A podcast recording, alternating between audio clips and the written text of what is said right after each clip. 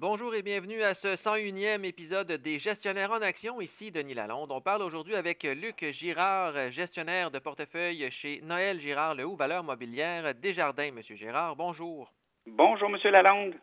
On parle aujourd'hui de la Banque du Canada qui a dévoilé cette semaine qu'une hausse du taux directeur arriverait plus tôt que prévu en 2022. La Banque du Canada qui a aussi annoncé la fin de l'assouplissement quantitatif.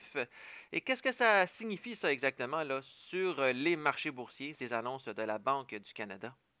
Ben, c'est certain que cette annonce-là de la fin de l'assouplissement quantitatif par la Banque du Canada a un impact sur les marchés boursiers et obligataires. Mais comme ces marchés sont des marchés d'anticipation, ceux-ci ont déjà incorporé cette nouvelle. On n'a qu'à penser à la plus récente correction de 5% des marchés boursiers. On pense aussi à la hausse des taux des obligations canadiennes 10 ans qui ont grimpé de près de 50 points de base, donc 0,50 Ça, c'est l'équivalent d'une anticipation de deux hausses de taux. Donc, il faut comprendre que la détente monétaire n'était plus justifiée compte tenu du retour en force de l'économie canadienne. Mon analogie ici là, serait un patient qui est alité, qui avait recours au respirateur artificiel et qui aujourd'hui serait en train de pas marcher, mais de courir, toujours accompagné du respirateur. Donc, il faut donc enlever ce respirateur-là et laisser notre patient, notre économie, reprendre sa vie normale.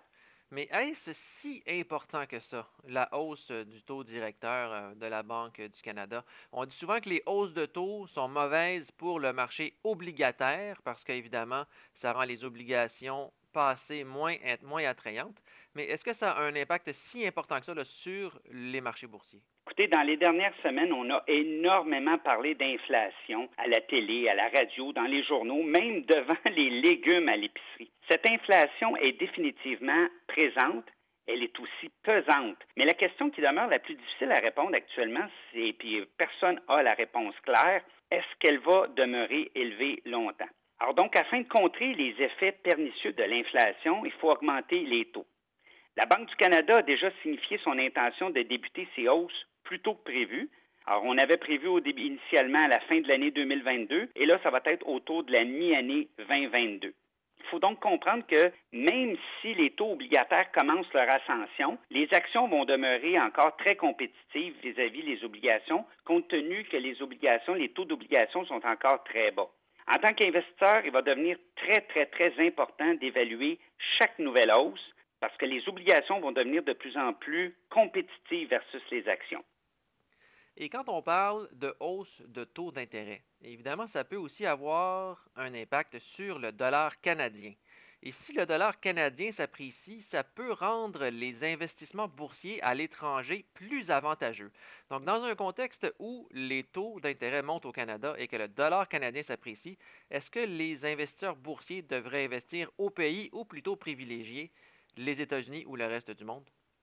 Écoutez, tout le monde sait que la force du dollar canadien est intimement liée à la force de son économie. Plus votre économie est forte, plus votre monnaie est forte. Par contre, toutes les monnaies sont en compétition les unes contre les autres et on débute à ce moment-là le jeu du tir à la corde. Récemment, le dollar canadien s'est apprécié vis-à-vis du dollar américain parce que la Banque du Canada a été la première à signifier son intention d'arrêter l'assouplissement quantitatif et aussi de commencer à hausser les taux. Donc, en bons anticipateurs, les cambis font déjà refléter dans la valeur de la devise canadienne cette avancée du Canada. Par contre, il n'y a rien encore de fini parce que la Réserve fédérale va aussi emboîter le pas aux assouplissements et aux hausses de taux. Ils vont sûrement aussi potentiellement rattraper la Banque du Canada à court et moyen terme. Donc, compte tenu qu'il y a probablement qu'il n'y aura pas d'échappée du dollar canadien. La saine approche d'un investisseur, c'est toujours une bonne diversification géographique. Alors donc, un bon investissement au niveau du Canada, aux États-Unis et aussi à l'international. Et je vous dirais, ne cherchez pas le coup de circuit, s'il vous plaît. Et dans un contexte de hausse de taux d'intérêt, il y a certains secteurs boursiers à favoriser. On pense entre autres au secteur bancaire très présent à la bourse de Toronto. Est-ce que c'est toujours euh, une bonne idée d'investir dans le secteur financier au Canada? Assurément, le secteur financier est euh, parmi les secteurs les plus favorisés par une hausse des taux. Alors donc, avec l'effervescence de l'économie, ça va avoir un impact directement sur la rentabilité à cause, entre autres, des hausses de prêts, des fusions et acquisitions et aussi l'accélération de l'activité de négociation pour les maisons de courtage. Donc oui, euh, très positif encore pour le secteur financier. Et à l'inverse, quels sont les secteurs qui seraient les plus pénalisés par des hausses de taux? Bien, le secteur des services publics fait partie des secteurs les plus sévèrement touchés par la hausse des taux. Dans un premier temps, car les sociétés dans ce secteur sont souvent achetées pour le rendement de dividendes et que ceux-ci deviennent moins compétitives face à des obligations qui en donnent toujours plus avec le retour en force d'économie. Dans un deuxième temps, parce que ces compagnies de ce secteur ont des bilans endettés pour qui chaque hausse de taux va avoir une influence directe sur la rentabilité finale. Merci beaucoup, M. Girard. Merci, M. Lalonde.